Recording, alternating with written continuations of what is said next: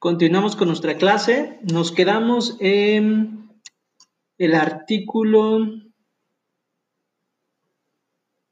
30, en el párrafo que dice, existe concurso real cuando con pluralidad de conductas se cometen varios delitos. A ver, volvemos a esa parte y repito para que les quede claro. Existe concurso real cuando con pluralidad de conductas se cometen varios delitos. Es decir, concurso real cuando con pluralidad de conductas se cometen varios delitos. Hay varias conductas y por ende se cometen varios delitos. Existe concurso ideal cuando con una sola conducta se cometen varios delitos. Va de nuevo. Son dos supuestos, concurso real y concurso ideal. En el tema de concurso real existe cuando con pluralidad de conductas se cometen varios delitos. Es decir, hay varias conductas, por ende se comete y se cometen varios delitos en concurso real. Y en concurso ideal, con una sola conducta se cometen varios delitos.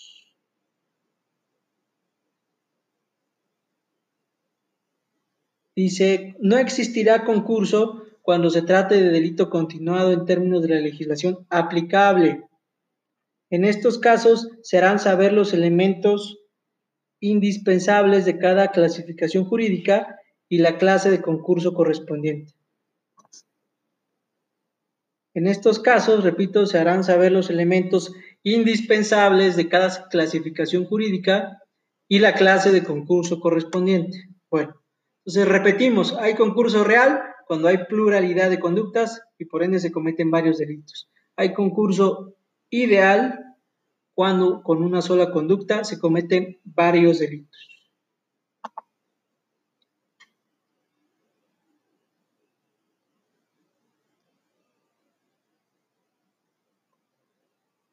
Luego se establece violación procesal en la forma de conducción del imputado al proceso se actualiza si el juez de control, después de calificar de legal la detención y previo a la formulación de imputación, declara a solicitud del Ministerio Público la acumulación de causas por delitos conexos y, con base en ello, permite que éste acuse y solicite la vinculación al proceso por hechos derivados de la causa acumulada.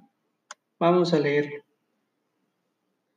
El Código Nacional de Procedimientos Penales prevé diversas hipótesis de conducción al proceso de un indiciado, las cuales suelen clasificarse en dos aspectos. Cuando, inciso A, una persona es detenida, flagrancia y caso urgente, y B, la persona se encuentra en libertad, citatorio, orden de comparecencia y aprehensión, circunstancias que constituyen una condición sine qua non de procedencia al acto procesal de formulación de la imputación como lo establece el artículo 311 del Código citado. De ambas formas de conducción se extrae la necesidad de controlar la identidad de hechos, pues estos han motivado la limitación temporal de la libertad del sujeto para conducirlo a la sede judicial e iniciar el proceso en su contra. Bajo este contexto, no existe causa diversa por la que un indiciado esté presente en la audiencia inicial, lo que se otorga seguridad jurídica al ciudadano para dar inicio al trámite de un proceso judicial, que puede derivar de un acto privativo de sus derechos con la imposición del subsecuente de alguna de las medidas cautelares autorizadas por la ley, por lo que es inadmisible que se detenga a una persona por un hecho específico y se continúe el cauce procesal por uno diverso.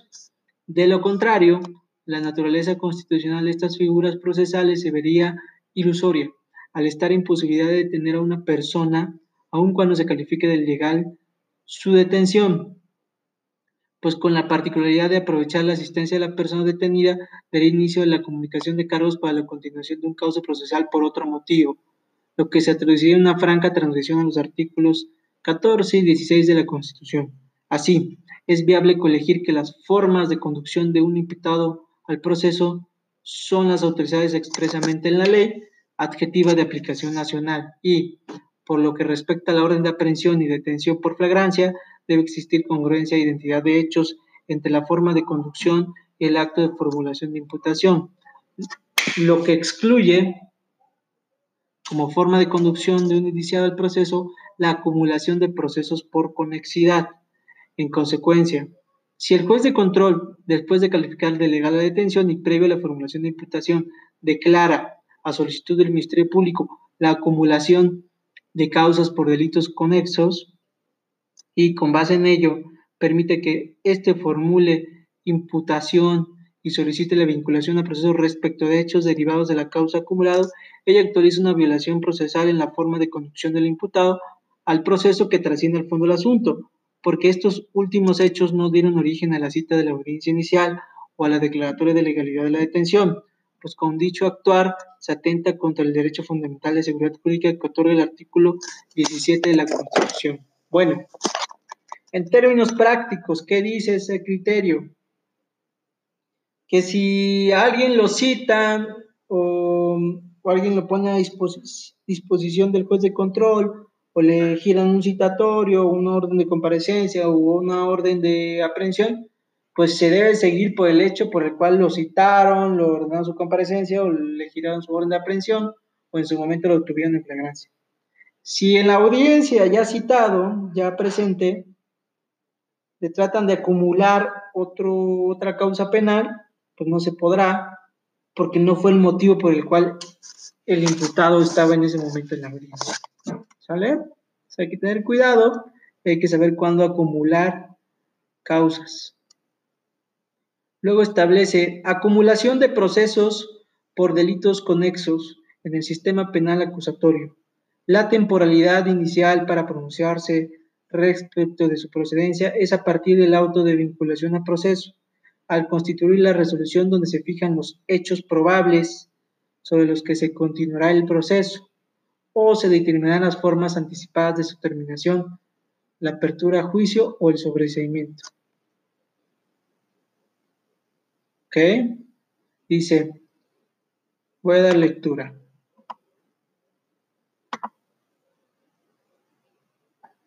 El artículo 30 del Código Nacional de Procedimientos Penales establece la figura de conexidad de delitos, cuya naturaleza tiende a cuando se cometan delitos simultáneamente por varias personas reunidas o en diversos tiempos y lugares en virtud de concierto previo entre ellas, o para procurarse los medios para cometer otro, y facilitar su ejecución, consumarlo o asegurar la impunidad.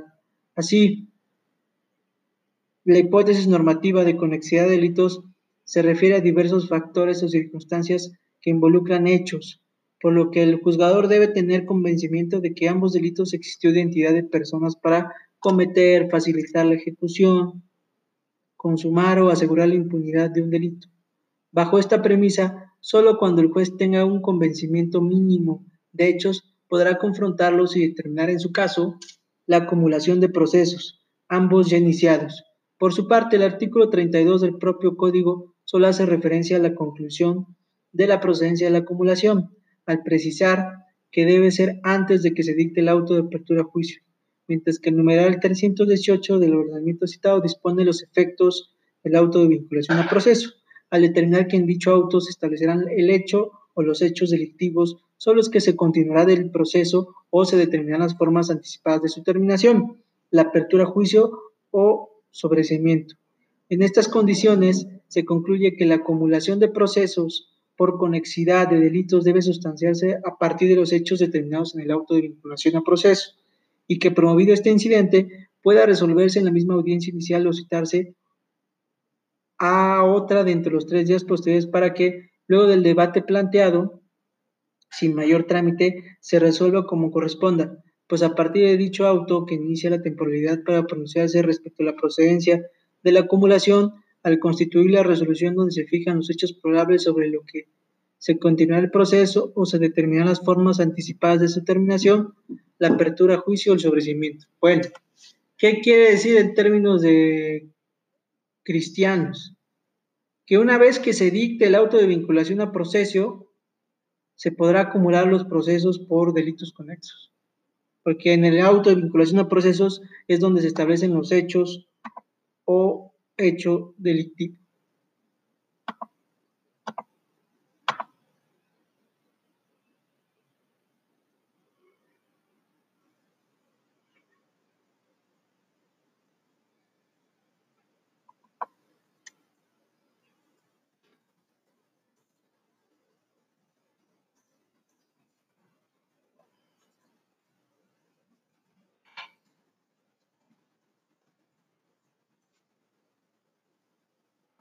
Bien.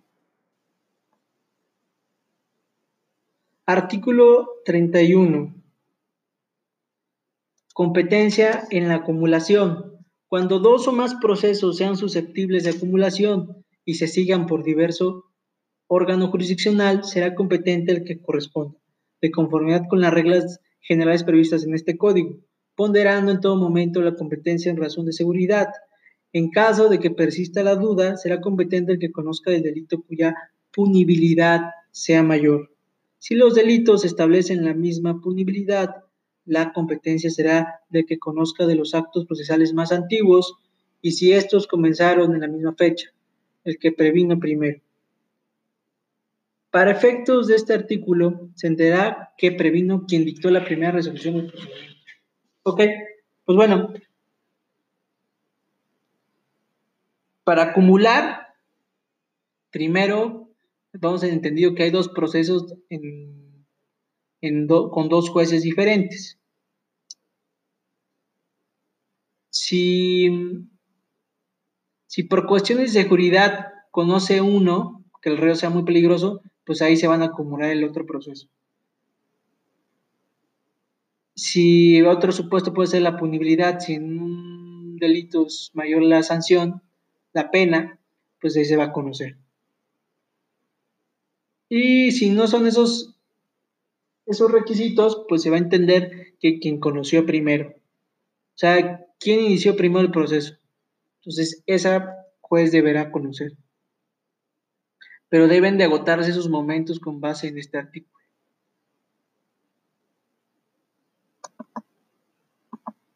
Artículo 32. Término para decretar la acumulación.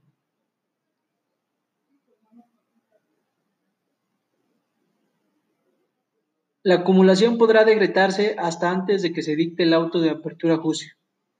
Bueno, debemos recordar que hay tres etapas la inicial, la intermedia y la de juicio. En la etapa intermedia se va a dictar el auto de apertura a juicio y como tal, la acumulación de procesos podrá decretarse hasta antes de que se dicte el auto de apertura a juicio. ¿Sí? Luego viene el siguiente criterio acumulación de procesos por delitos conexos en el sistema penal acusatorio. La temporalidad inicial para pronunciarse respecto de su procedencia es a partir del auto de vinculación al constituir la resolución donde se fijan los hechos probables sobre los que se continúa el proceso o se determinan las formas anticipadas de terminación, la apertura de juicio y sobrecimiento. Ok, entonces la acumulación será a partir de que dicta vinculación al proceso y hasta antes de la autoapertura a juicio. ¿Sí?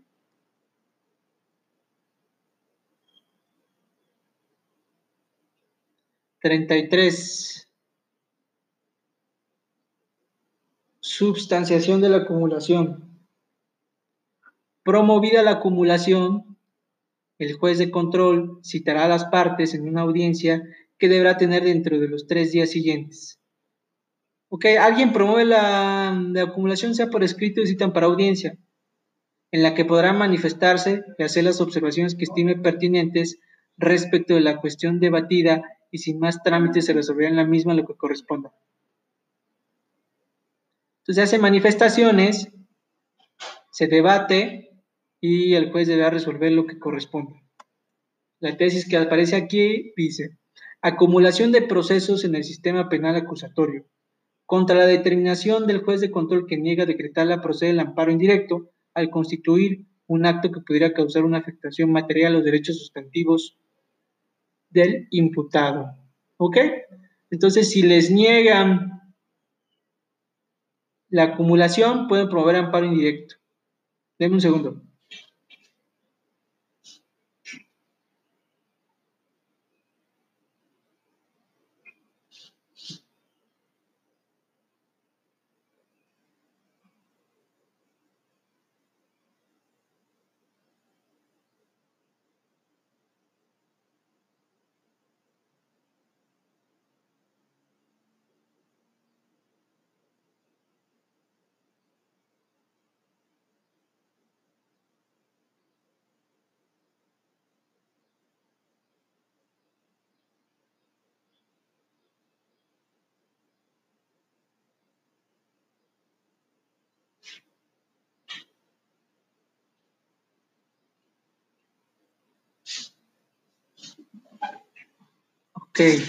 Dice, cuando en el juicio de amparo el acto reclamado consiste en la resolución del juez de control que niega al imputado la acumulación de diversas causas instauradas en su contra y éste manifiesta que enfrenta el proceso en prisión preventiva por haberse impuesto dicha medida cautelar sostenida entre otras razones en la existencia de diversos procesos en su contra no se actualiza una causa manifiesta indudable de improcedencia del juicio.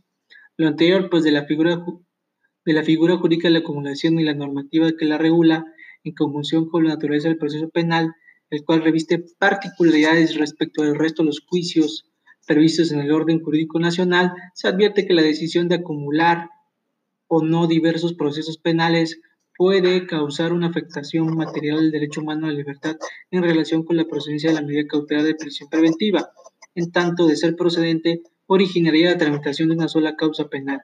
Además, el juez o tribunal de enjuiciamiento debería, en su caso, pronunciarse sobre la figura del concurso de delitos para la imposición de la pena de prisión. Incluso la negativa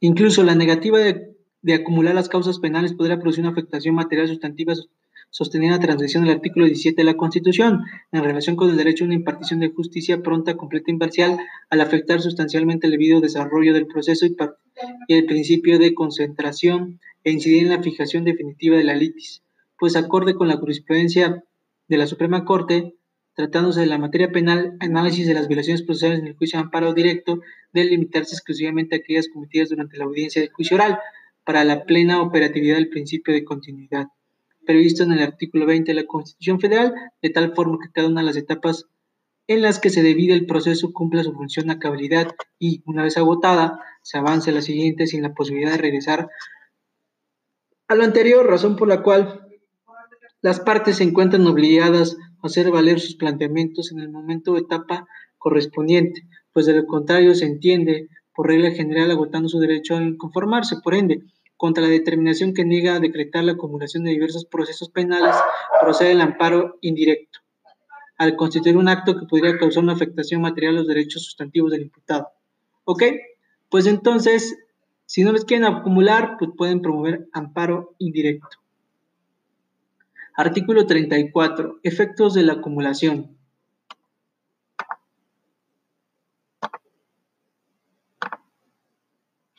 Si se resuelve la acumulación, el juez de control solicitará, la remisión de los registros y en su caso que se ponga a su disposición inmediatamente al imputado o imputados. El juez de control notificará a aquellos que tienen una medida cautelar diversa a la prisión preventiva la obligación de presentarse en un término perentorio ante él, así como a la víctima u ofendido. artículo 35. Separación de los procesos.